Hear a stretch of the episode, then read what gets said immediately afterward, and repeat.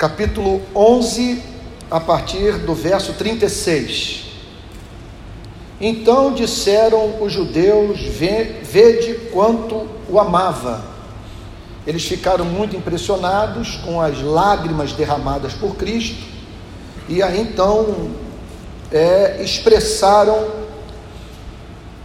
essa declaração: Vede quanto o amava, porque o Senhor Jesus estava profundamente comovido com tudo o que perceberam. O pranto de, Laz, de Marta e Maria, e ali ele olhava para você, para mim, para toda a humanidade e tudo aquilo que colhemos como consequência da decisão que a nossa espécie tomou de se afastar do Criador. E essa é uma das mais graves consequências, a nossa morte biológica e o luto que experimentamos quando pessoas que nós amamos partem dessa vida. E o texto revela um Cristo compadecido dos seres humanos. Aí está a nossa esperança. A esperança que temos para solução de muitos dos males que nós enfrentamos nesse presente século, solução também para toda a saga da humanidade, pois a nossa história é uma história que tem como marcas constantemente presentes ah, o processo de envelhecimento, a morte, o luto, a separação. Aqui está a esperança de que um dia nós vamos viver em novos céus e nova terra porque aquele que detém todo o poder se compadece de nós. É encontrado na Bíblia chorando. E essa é a principal consolação que nós temos também na hora da provação. Saber que nós temos um Salvador que sofre de dores empáticas por você e por mim. Ele, ele está ao nosso lado, compartilhando com você e comigo o nosso sofrimento, por poder mensurar o que significa para você e para mim os sofrimentos que nós enfrentamos nesse vale de lágrimas que é a vida nesse planeta. Mas alguns objetaram: não podia ele que abriu os olhos ao cego fazer que este não morresse? Esse é o segredo da vida bem-aventurada. Qual? De você não dar ouvidos para aqueles que são capazes de formular essa teologia tão mal elaborada, tão capenga, tão carente de simetria, tão mal informada. Então, observem que são judeus, pessoas religiosas que lidavam com o Antigo Testamento, não são pagãos e levantam, portanto, essa dúvida referente ao amor de Cristo por Marta, por Maria e em especial Lázaro. Não podia ele, que abriu os olhos ao cego, fazer que este não morresse? Então são questões que emergem na vida daqueles que ou estão acometidos por um, uma severa enfermidade espiritual, por esse espírito de incredulidade, ou são questões que nos assomam em razão da nossa imaturidade espiritual. Não podia ele que abriu os olhos ao cego fazer que este não morresse? Ora, certamente que sim. Só que a dúvida, veja só, muitas vezes ocorre por julgar, por julgarmos que Deus não é justo na forma como ele lida com a espécie humana. Que ele, portanto, trata algumas pessoas com uma misericórdia que por algum motivo é incapaz de manifestar na vida de outras. Portanto, curou o cego e permitiu que Lázaro morresse. Nessas horas, portanto, me permitam fazer uma digressão. Você terá sérios problemas na sua relação com Deus se não aprender, você e eu, não aprender a lidar humildemente com o curso da providência divina na história. Os caminhos de Deus são misteriosos.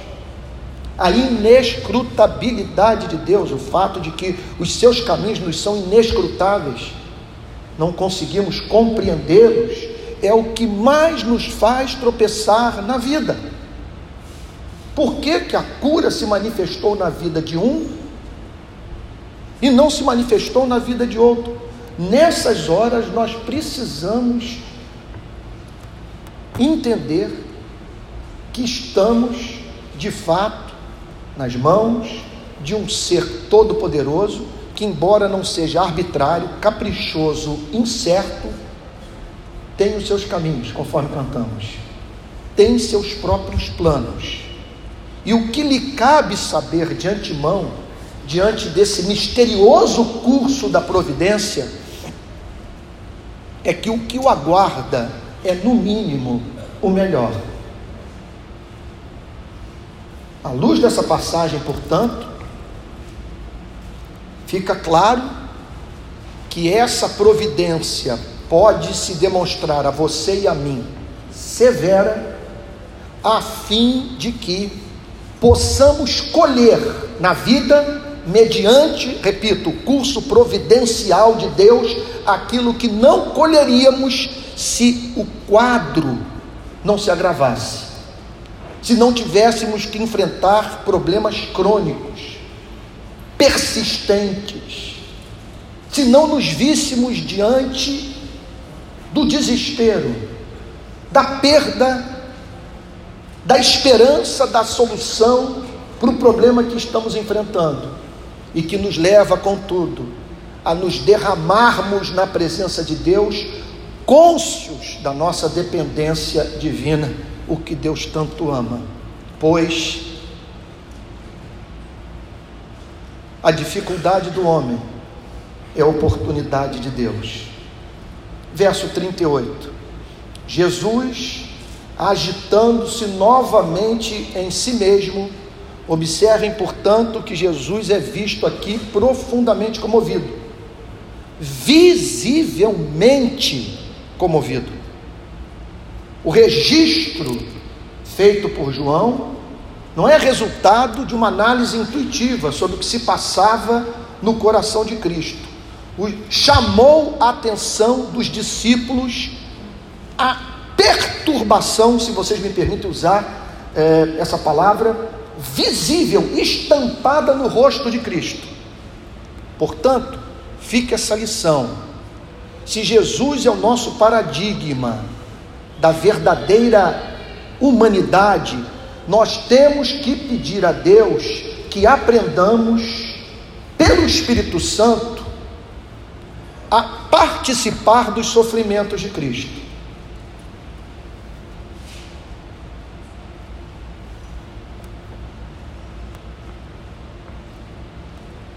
Ficamos muito preocupados com algumas questões que nos são apresentadas na Bíblia como mosquitos. com os quais mantemos uma relação obsessiva a ponto de nos esquecermos daqueles camelos morais. E camelos morais, na Bíblia, são a falta de compaixão, de solidariedade, de misericórdia. Não participar da vida emocional de Jesus Cristo. Agora, deixa eu abrir um parênteses aqui, entrando num terreno pantanoso. Pantanoso, que eu não domino, e vou mencioná-lo ampassando.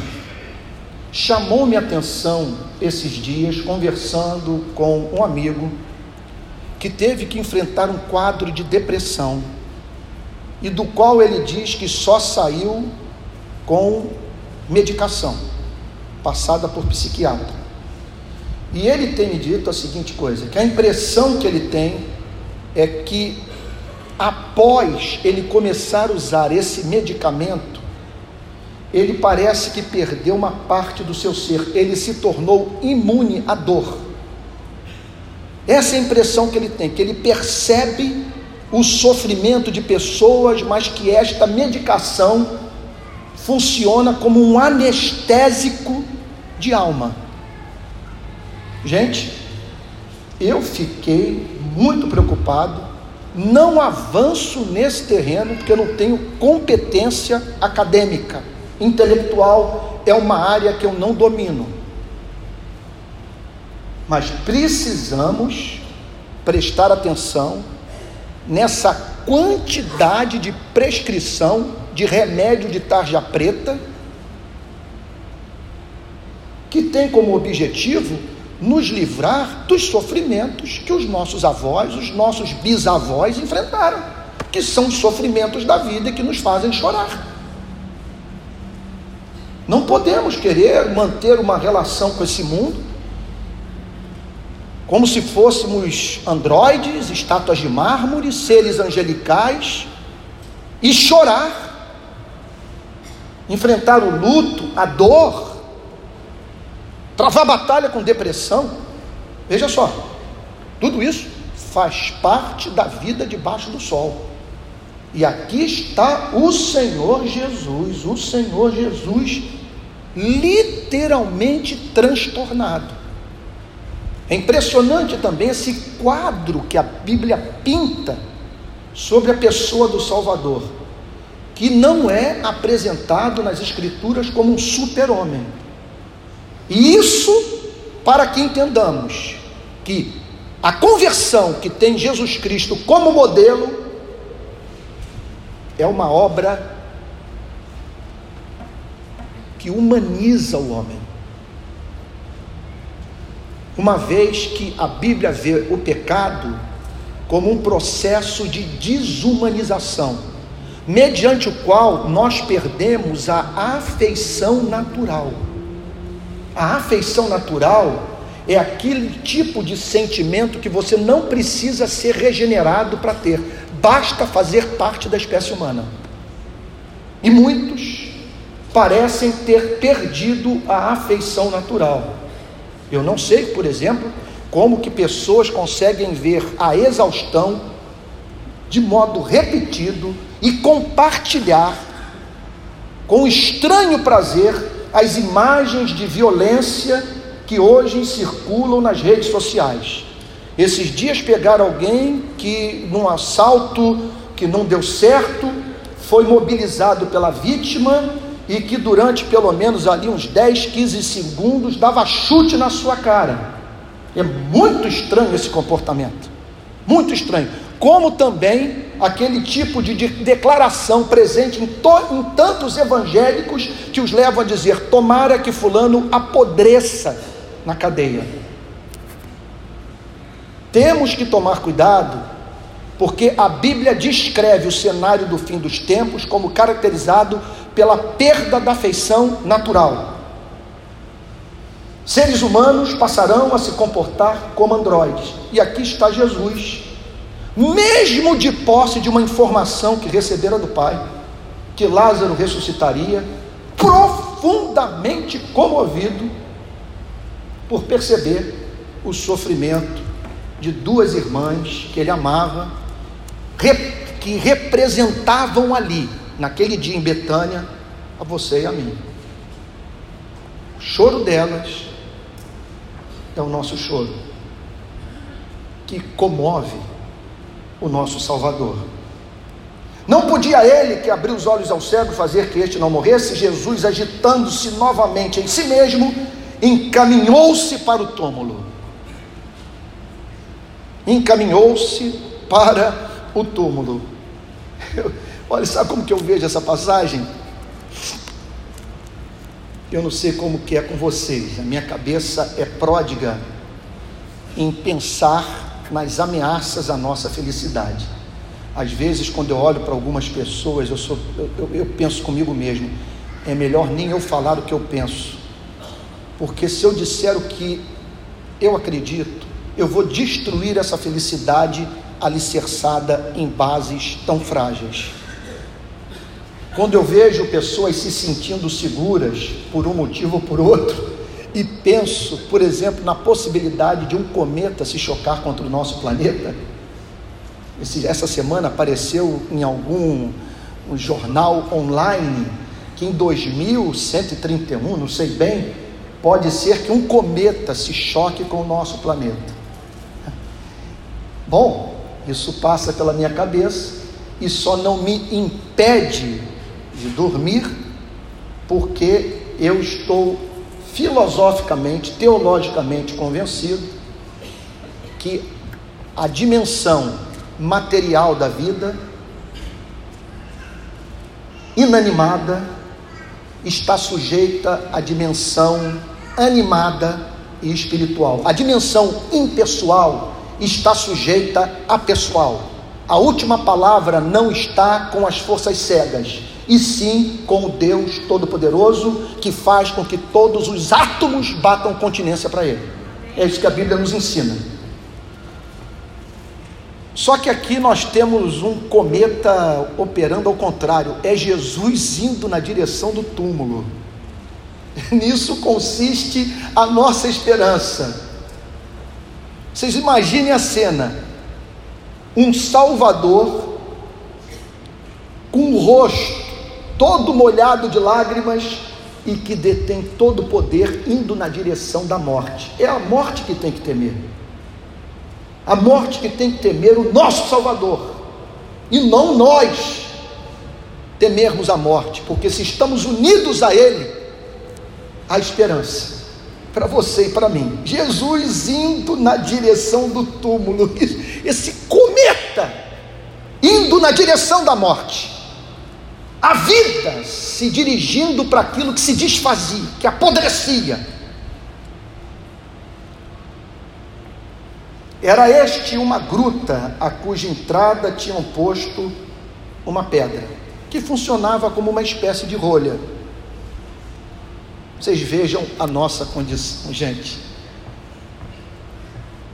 Olha, eu vou te dizer uma coisa: se você um dia perceber tratamento soberbo da minha parte, chame minha atenção.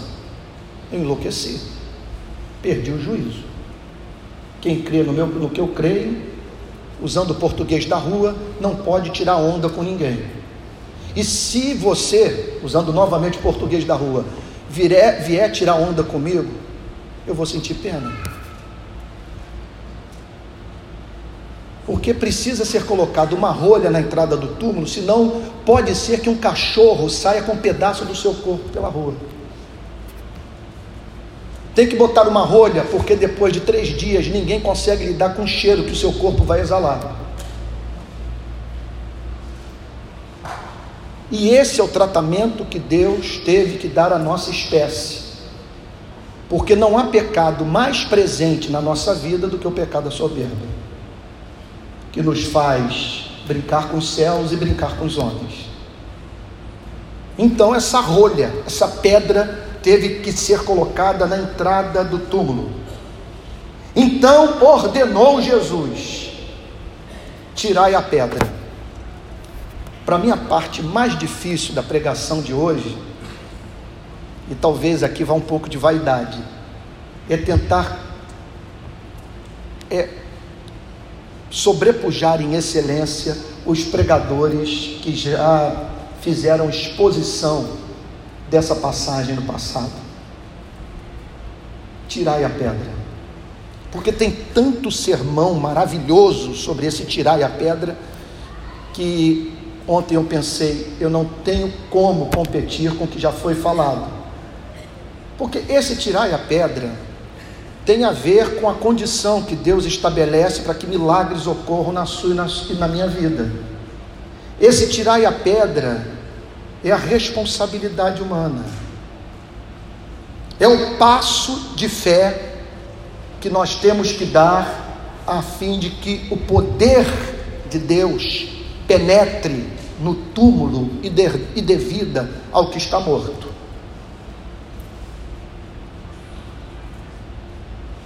Tirar a pedra pode significar, finalmente, você pedir perdão ao seu cônjuge.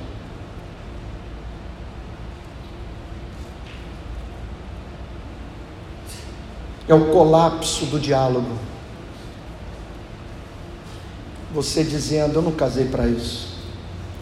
O tirai a pedra significa o seguinte: aquilo que está em seu poder fazer.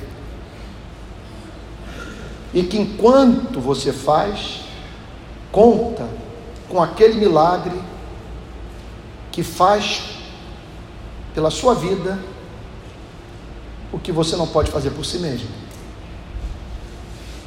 Ressuscitar Lázaro é da alçada do Deus onipotente. Tirar pedra é responsabilidade sua e minha. Tirar a pedra. Alguém me contou que num culto, num estádio nos Estados Unidos, o pregador teria pedido para que pais e filhos presentes naquela pregação se abraçassem. E foi constatado a dificuldade de filhos abraçarem seus pais, de pais abraçarem seus filhos. Tirar a pedra significa você dar esse abraço que pode vir acompanhado do poder que vai derreter o gelo do coração do filho que você tanto ama e com o qual não consegue mais conversar. Tirar a pedra significa você se matricular numa faculdade.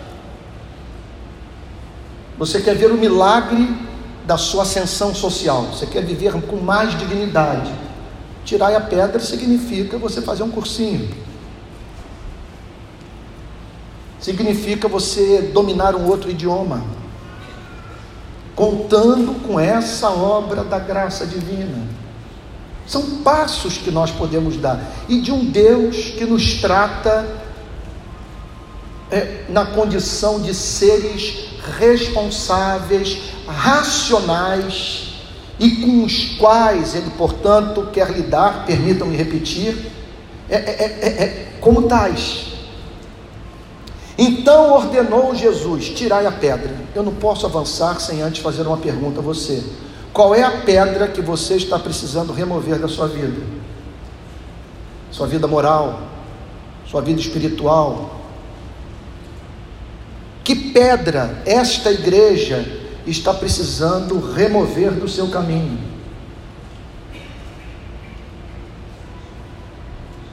O que você cabe, o que, o que cabe a você fazer,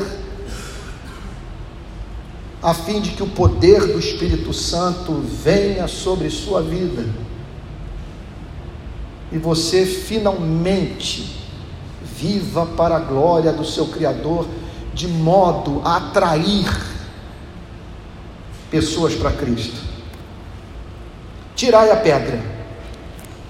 E aqui então, mais uma vez, nós percebemos o quão difícil é fazer teologia no momento da mais aguda dor. Como que a nossa mente pode ficar confusa, como que o sofrimento pode condicionar a nossa visão de Deus. Disse-lhe Marta: irmã do morto. Senhor, já cheira mal, porque já é de quatro dias. Aqui há uma dúvida com relação a essa declaração de Marta. Há estudiosos que dizem que o cheiro vazava da pedra, que, ele, que aquela pedra, aquela que havia sido colocada sobre aquela gruta, não era suficiente para dar conta do cheiro que o corpo de Lázaro exalava. Outros declaram que simplesmente Marta usou o raciocínio lógico, que depois de quatro dias, essa seria a experiência de todos, exalar o cheiro do corpo em estado de putrefação de Lázaro, caso a pedra fosse removida. Então nós estamos aqui, portanto, diante de uma expressão de dúvida.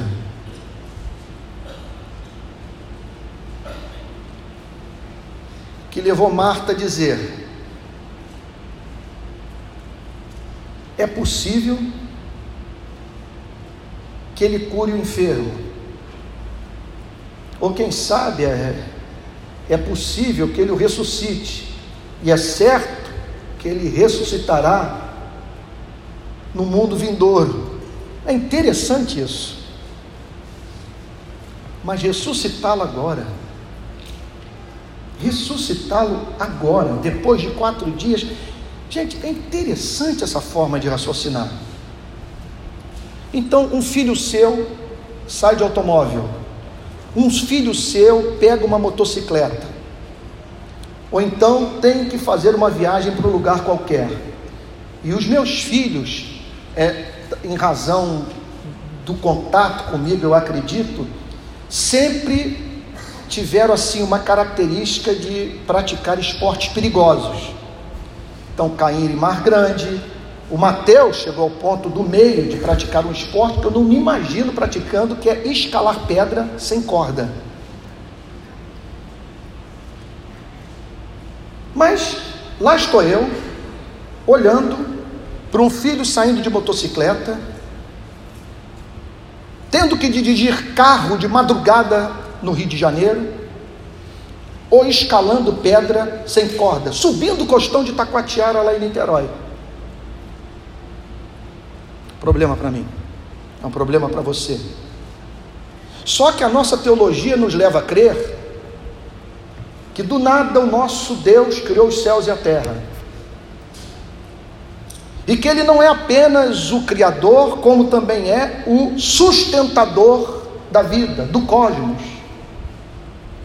Que o nosso planeta dá volta em torno do Sol sem sair do seu eixo, porque o nosso planeta diariamente diz amém para o Deus que reina sobre o cosmos. Então, tudo que eu tenho que fazer é pegar o que eu creio e aplicar aquilo que de pontual eu estou enfrentando na minha vida e que tenta roubar a minha paz. É uma questão, portanto, de raciocínio lógico. E sabe que nessas horas passa pela minha cabeça? Eu fico pensando o seguinte: olha, se eu creio, se eu creio que não tem asteroide, que não tem cometa que possa se chocar com o planeta no, eu, no qual eu habito, sem a permissão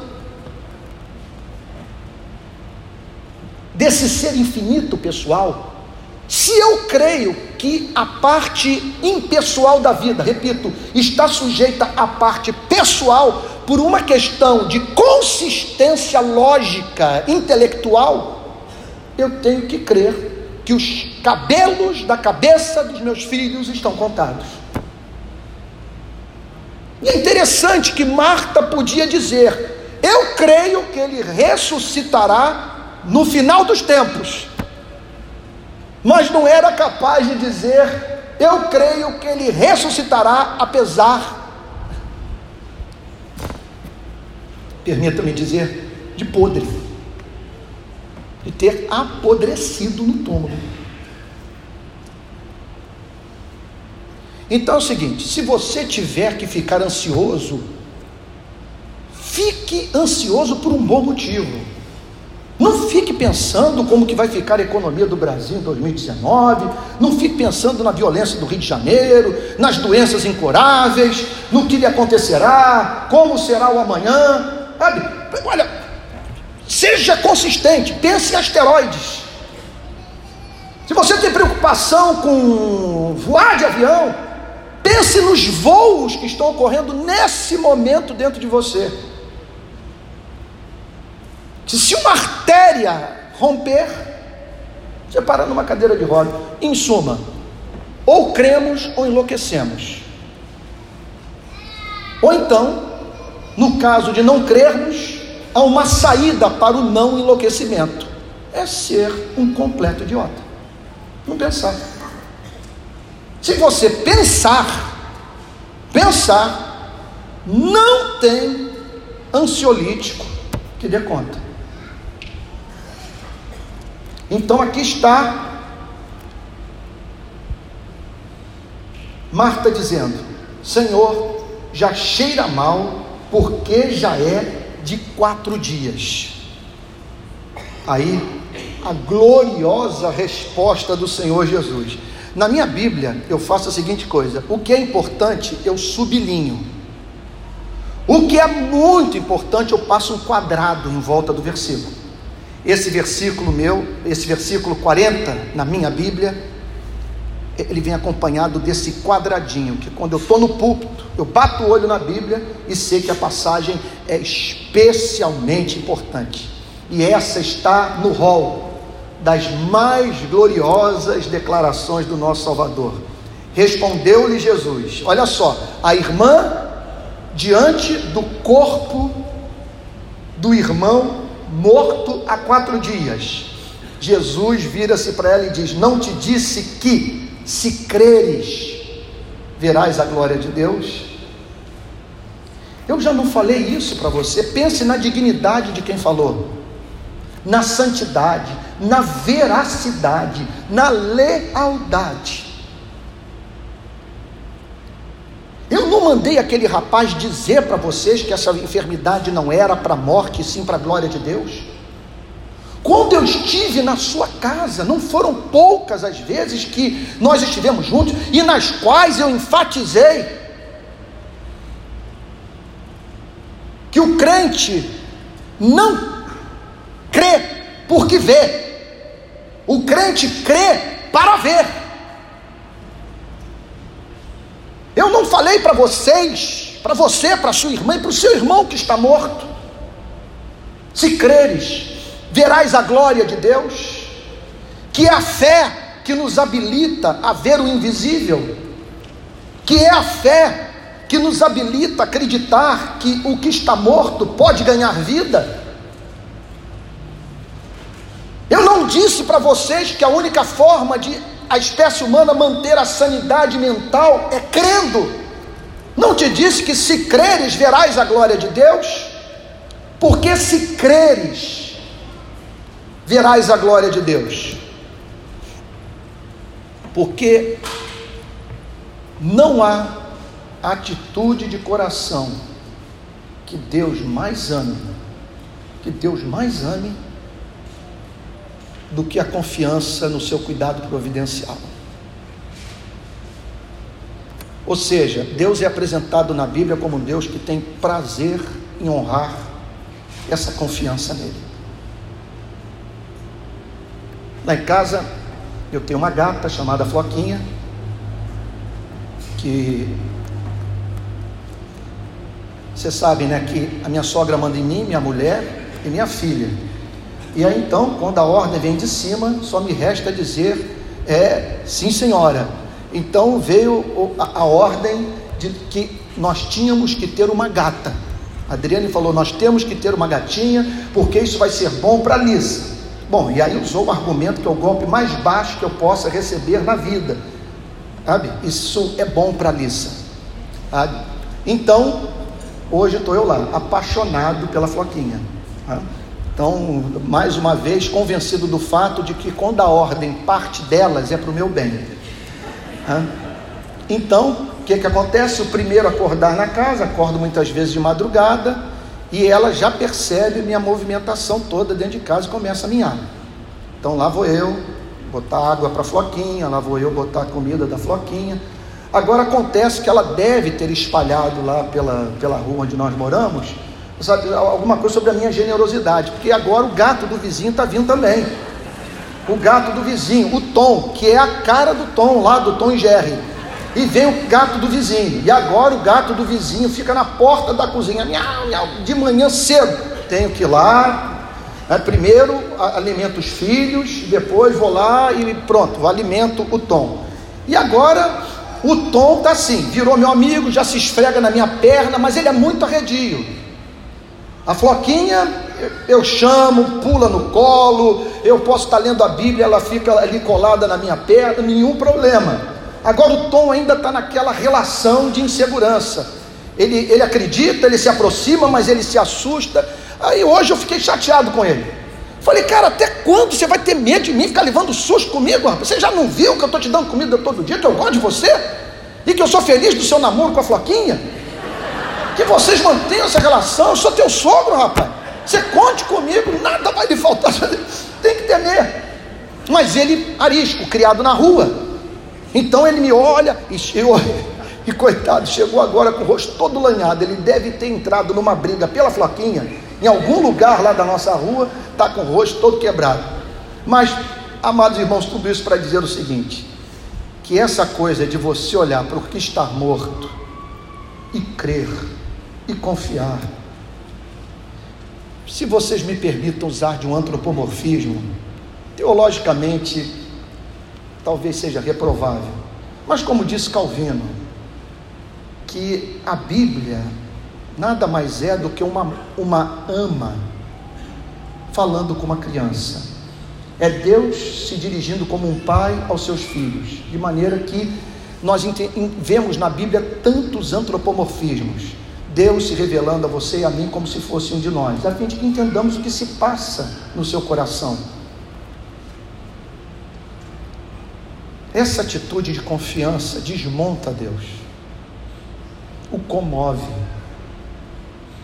ele se sente comprometido a honrar aquele que crê para ver.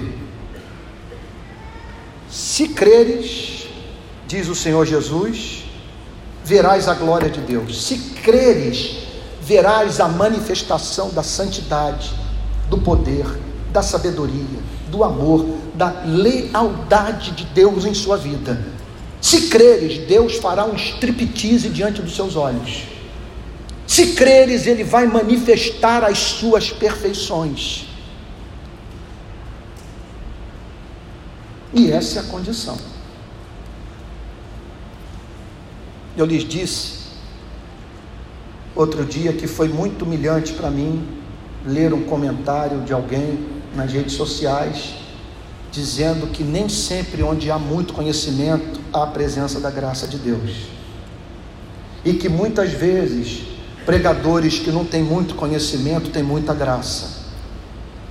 E eu disse para Deus, Senhor, tu sabes como que eu me preocupo com conhecimento. Não permita, Senhor, que eu me torne um douto, mas sem a unção do Espírito Santo. Não permitas. Reverendo Antônio Elias costumava dizer: Meu filho, é interessante que ele disse isso muito para mim. Domingo passado, eu pregando na igreja Betânia, o pastor Josué Rodrigues é, mencionou a mesma frase que eu pensei que o reverendo só tivesse dito para mim. Mas o Josué falou no culto de domingo passado na Betânia. Olha, vocês não estão lembrados que o reverendo Antônio Elias costumava dizer que com dinheiro até o ímpio faz. A marca da igreja é conseguir realizar as coisas sem dinheiro nenhum. Então, da mesma maneira que pode haver muito conhecimento onde há pouca graça, e muita graça onde há pouco conhecimento, esses dias eu vi um pastor aí de uma igreja enorme, que me parece que está fazendo um trabalho decente. O sermão dele é sofrível. Sofrível. Mas lá pelas tantas eu me peguei chorando na mensagem e falei: Meu Deus, o sermão é sofrível, mas deve ter alguma coisa na vida desse homem. Sabe, há uma graça, sabe? Não estou querendo estabelecer uma contraposição assim, um confronto entre conhecimento e graça, porque nós sabemos que os grandes luminares que fizeram a igreja avançar, amadurecer, conquistar terreno nesse mundo, foram homens cultos e cheios do Espírito Santo. Calvino era um gênio. Jonathan Edwards é considerado alguém que só não está numa galeria ao lado de John Locke, eh, Rousseau, Immanuel Kant, porque ele pensava dentro de uma caixinha chamada Bíblia. Maravilha quando há fogo e luz na vida do ministro. Mas pode acontecer de haver fogo e não haver luz. Como também pode ocorrer de haver luz e não haver fogo. Então pode ocorrer de você ter uma boa capacidade intelectual, ser uma pessoa de uma também uma relativa saúde física, de uma, uma boa é, é, é, uma boa estrutura física, Uma pessoa, vamos dizer assim, dizer que tem muita energia animal.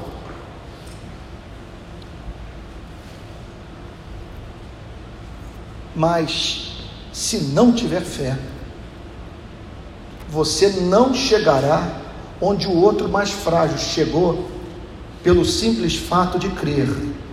E por crer, ousou mais. Correu riscos. Se eu fosse dar um curso de coach por aí, como muitos têm feito, eu tenho uma dificuldade de entender como uma pessoa deixa de pregar o evangelho para virar coach. Coach para mim é a vida é dura, curta e incerta.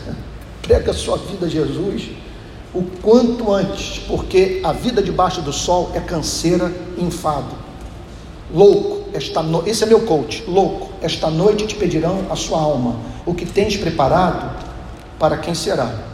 Mas se eu fosse dar um curso desse, sei lá, um ato de uma loucura, que eu acho que Deus ia quebrar minha perna e arrumar um jeito de me trazer de volta para o caminho. Se eu entrasse num mundo como esse, como pastor, tendo o chamado que eu recebi da parte de Deus. Não condeno quem faz. Mas ministro, deixar de pregar esse evangelho, esse evangelho realista, para falar de um otimismo que não é bíblico, é uma loucura. Mas se eu fosse dar uma aula sobre isso, sabe, eu diria, um dos pontos que eu abordaria é o seguinte: que se você quer fazer algo significativo nesse planeta, para a glória de Deus, que vai marcar gerações, você tem que aprender a ficar só. Atanásios contra mundo. Tem que ter uma obstinação, você tem que ser um cabeça dura. Você tem que ser como Lutero diante da dieta de Worms. Se vocês não me convencerem pela razão e pelas escrituras que eu estou errado, eu não me retratarei. Você tem que ter essa obstinação. E outro ponto, tem que correr riscos. E quanto mais esse risco está próximo da morte, mais você se vê no vale no qual a, so, a morte está tão próxima que você percebe a sua sombra ser projetada no seu caminho, mais o impacto que você causará na sociedade, no mundo e na vida das gerações futuras. Eu não tenho a mínima dúvida. E aí que entra o elemento de fé. Se creres, verás a glória de Deus se creres. Essa fé, portanto, não depende daquilo que temos em mãos, mas do Deus em cujas mãos nós estamos. Se creres, verás a manifestação dos atributos de Deus em sua vida. Tiraram então a pedra. O marido pediu perdão. O desempregado finalmente saiu de casa para procurar emprego. A mãe deu um abraço na filha. O irmão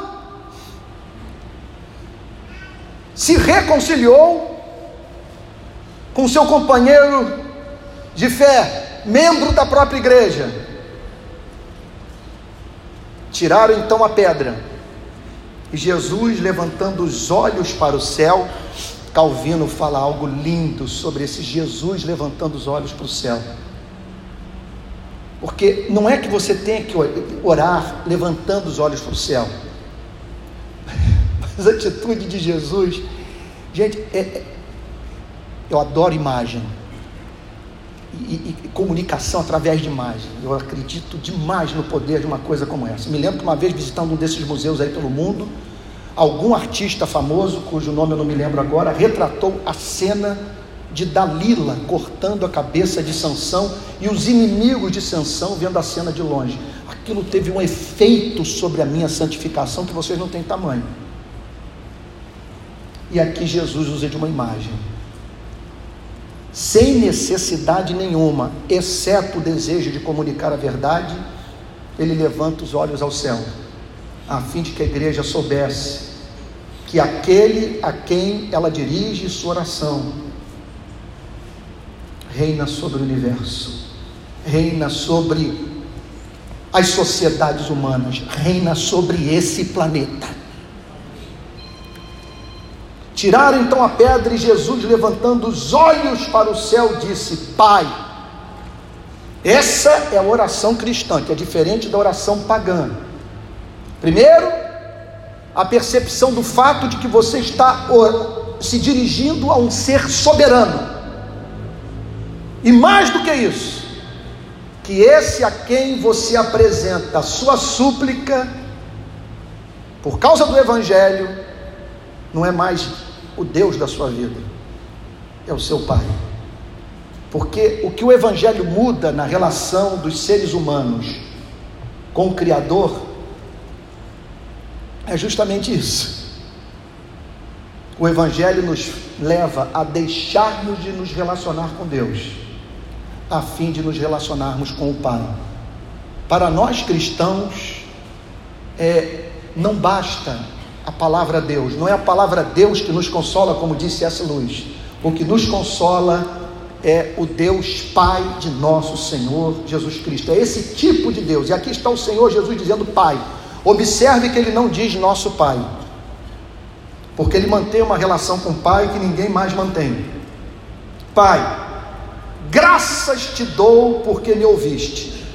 Bom, aqui é o ápice da oração bíblica, porque essa oração aqui é um monólogo, não é a conversa entre duas pessoas porque o Senhor Jesus sabia de antemão que o Pai tensionava realizar, e o Senhor Jesus, portanto, pede ao Pai o que o Pai queria fazer.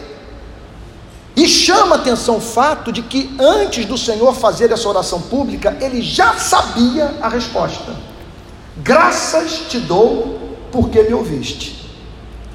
Graças te dou porque eu sei que aquilo que tu estás para operar. Então observe uma coisa a importância de nós prestarmos atenção para esse ponto. Jamais faça promessa para a vida das pessoas sem você ter essa certeza dada pelo Espírito Santo. Eu tenho certeza que você vai passar nessa prova. Eu tenho certeza que você vai ser eleito. Eu tenho certeza que tais e tais coisas vão acontecer. Vocês viram um candidato à presidência da República que declarou que ganharia a eleição no primeiro turno com mais de 50%. Não é profeta. Ele falou isso em rede nacional, me parece que durante um debate. Ficou mais evidente do que nunca que quando ele fala, Deus não está falando através da sua boca, porque ele não ganhou a eleição com mais de 50% ali no, no primeiro turno. Então, pessoas podem ter a sua vida espiritual arruinada em razão dessas promessas vazias que nós fazemos. Mas aqui não. Aqui está o Senhor Jesus tomado de alegria por saber que o Pai já havia comunicado a ele o que aconteceria, ele, Jesus, nos dias de sua carne, Jesus, homem, aquilo que Deus haveria de fazer através da sua vida. Verso 42. Aliás, eu sabia que sempre me ouves, mas assim falei por causa da multidão presente, para que creiam que tu me enviaste. Então Jesus torna pública a sua intimidade com o Pai, a fim de chamar pessoas a participarem desta mesma intimidade. Aqui não é uma exibição. Nós não estamos aqui diante dessa atitude que muitas vezes percebemos na igreja, exibicionista em que a pessoa usa a adoração para mandar recado. Aqui não, aqui nós nos deparamos com o Senhor Jesus tornando público o que era secreto, a fim de que mais pessoas possam participar da intimidade com o Pai. É isso que ele quer fazer pela sua vida. Preste atenção. Tudo o que lhe acontece, se você é de Jesus, tem como propósito encaminhá-lo para essa relação de intimidade. O grande vetor, portanto, da providência divina na sua vida é torná-lo íntimo com o Pai, a ponto de você acreditar que Ele é poderoso para dar vida aos mortos e manifestar pela fé a sua glória em sua vida. Verso 43, vou parar no 46. Tendo dito isto, clamou em alta voz. Isso aqui, veja só, não deve servir de estímulo para a gente gritar na oração. Ele clamou em alta voz porque ele queria que todos ouvissem. Ele queria que os judeus que tinham vindo de Jerusalém, naquele momento havia muita gente para ver o espetáculo. Que, que vai acontecer agora? Por que, que ele mandou? Eu, eu fico imaginando um chamando o outro.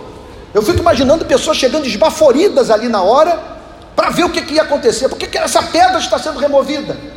E aí nós o encontramos clamando em alta voz. Ele não precisava fazer isso, mas o fez para que todos ouvissem, para que se tornasse evidente que estava ali aquele que, pelo poder da Sua palavra, dá vida ao que está morto. Lázaro. E ele teve que dizer Lázaro, porque se ele diz morto, Jerusalém ressuscitaria. Lázaro, vem para fora. Que coisa maravilhosa, meus amados irmãos. Aqui está o fundamento da nossa esperança. É essa palavra que governa o universo. É essa palavra que será dirigida a nós naquele dia, quando ele nos ressuscitará, tal como ressuscitou a Lázaro. Lázaro, vem para fora. E o mesmo ele pode fazer pela sua vida hoje fazer com que o amor saia da caverna.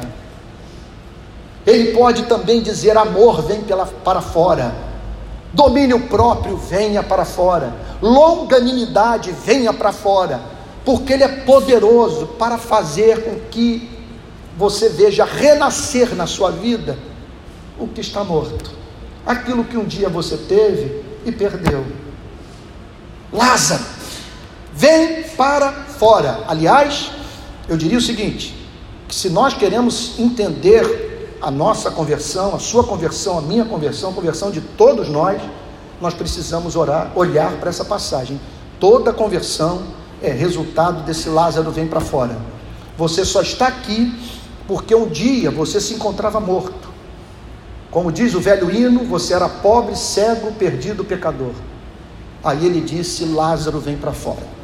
Ele deu uma palavra para o teu espírito soberana e fez com que subitamente, isso para mim é um mistério, gente. Como que num momento você está alheio a Deus, você o ignora, ele é um apêndice da sua vida. Quando você tem que falar sobre Deus, é aquela pieguice insuportável que ninguém aguenta ouvir. De repente, você se pega amando esse livro. Amando esse livro. Como explicar isso? Esses dias, uma pessoa que está, que eu, eu, há muito tempo eu não vejo uma conversão tão espe espetacular como a vida, na vida desse irmão, que está hoje entre os mais queridos do meu coração. Ele disse: Eu tenho me sentido terrivelmente pecador, Antônio. Apesar de convertido, buscando a Deus, está lendo tudo, ouvindo sermões, amando a Jesus.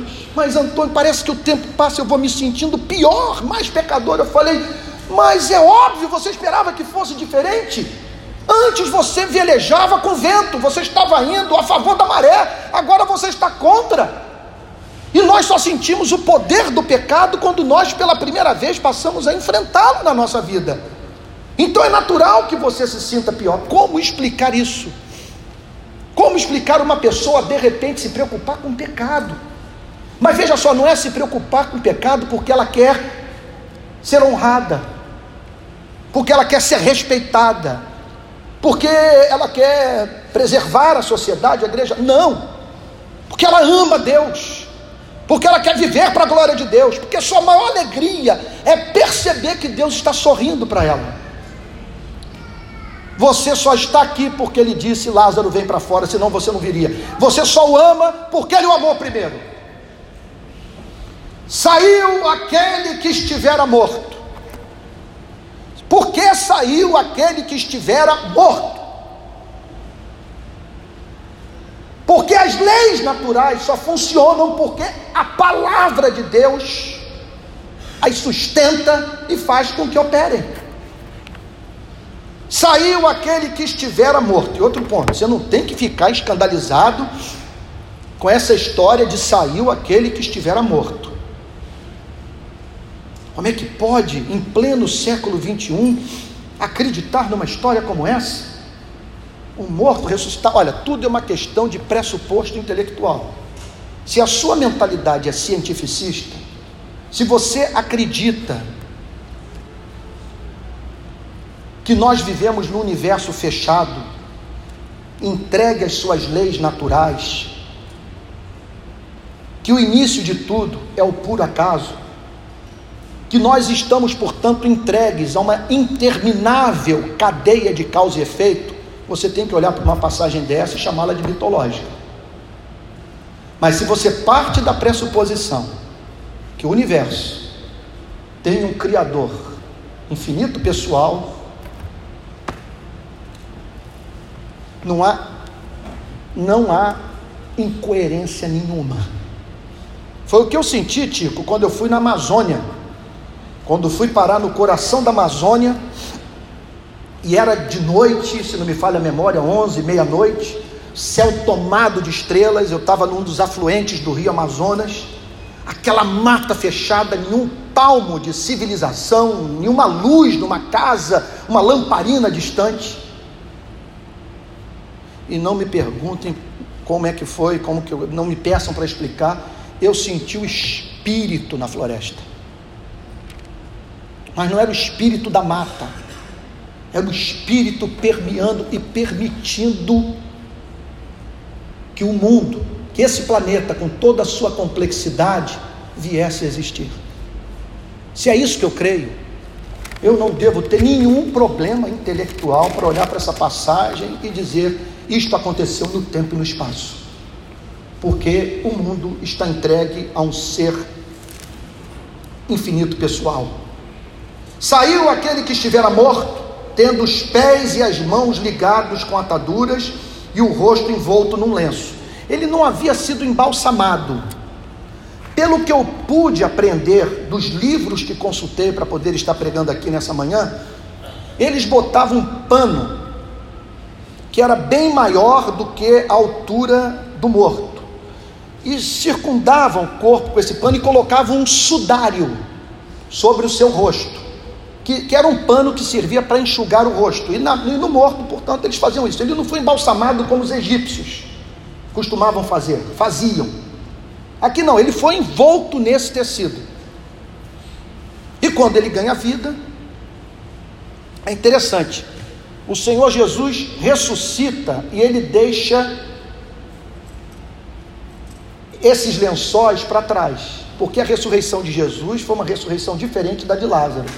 Lázaro ressuscitou para morrer, ele ressuscitou para voltar a viver a vida natural que ele vivia. Jesus não, é o paradigma da outra ressurreição. Por isso que nós o encontramos depois de ressurreto atravessando portas. Que Jesus é o paradigma da ressurreição da nova vida. Lázaro é um milagre que Deus opera e que nos remete para um mundo como esse, que é um mundo que aguarda ressurreição análoga à ressurreição de Cristo. Tenho para mim que o Senhor Jesus deu essa ordem, tendo os pés e as mãos ligados com ataduras e o rosto envolto num lenço, então lhes ordenou Jesus: desatai-o e deixai-o ir. Por que Jesus o fez? Por dois motivos, pelo menos. Número um, para ressaltar a responsabilidade humana, para que nós não sejamos ociosos na vida. Número dois, para nos apresentar uma das metáforas que mais nos ajudam a entender a natureza da obra de santificação. Assim nós precisamos nos ver. Já recebemos a vida. Agora nós precisamos é nos desfazer daquilo que impede os nossos movimentos. Você já tem um coração novo, está em você o potencial para vencer os pecados que arruinaram sua família. Onde os seus avós tropeçaram, os seus pais, você não precisa necessariamente tropeçar porque ele já disse: Lázaro vem para fora. Agora você tem que se desfazer dos maus hábitos, a fim de que essa vida encontre liberdade para a glória de Deus. Desatai-o e deixai-o ir. Muitos, pois, dentre os judeus que tinham vindo visitar Maria, ah não, aqui eu não vou entrar, aqui é só domingo que vem, tá bom? É isso. Gente, qual é a maravilha de um culto como esse? Preste atenção. O dia estava lindo hoje, está lindo o dia. Hã? Final de primavera, espetacular. O Rio de Janeiro parece glorificado. Falei, meu Deus, hoje eu saí de Niterói, peguei a ponte. Que dia bonito! E você está aqui. Apesar do sol lá fora e morar numa cidade que o convida para o mar. Mas olha, não há mínima dúvida que você e eu ouvimos nessa manhã o que não ouvimos em nenhum outro lugar da cidade. Ouvimos o cântico de esperança de Deus. A esperança que o Evangelho comunica. Se creres, verás a glória de Deus. Que tal você se levantar daqui hoje, disposto a crer para ver? dizer: Eu creio, Senhor, e vou ver a manifestação da Sua sabedoria, do Seu poder, da Sua misericórdia na minha vida. O Senhor se revelará a mim, porque esse túmulo diante do qual eu me encontro não me fará perder a visão do teu trono, da tua glória, e como meu Senhor, eu vou olhar para cima e chamá-lo de Pai e crer que o poder da ressurreição que operou em Lázaro está sobre minha vida, para a glória do teu nome. Vamos ficar de pé e vamos orar?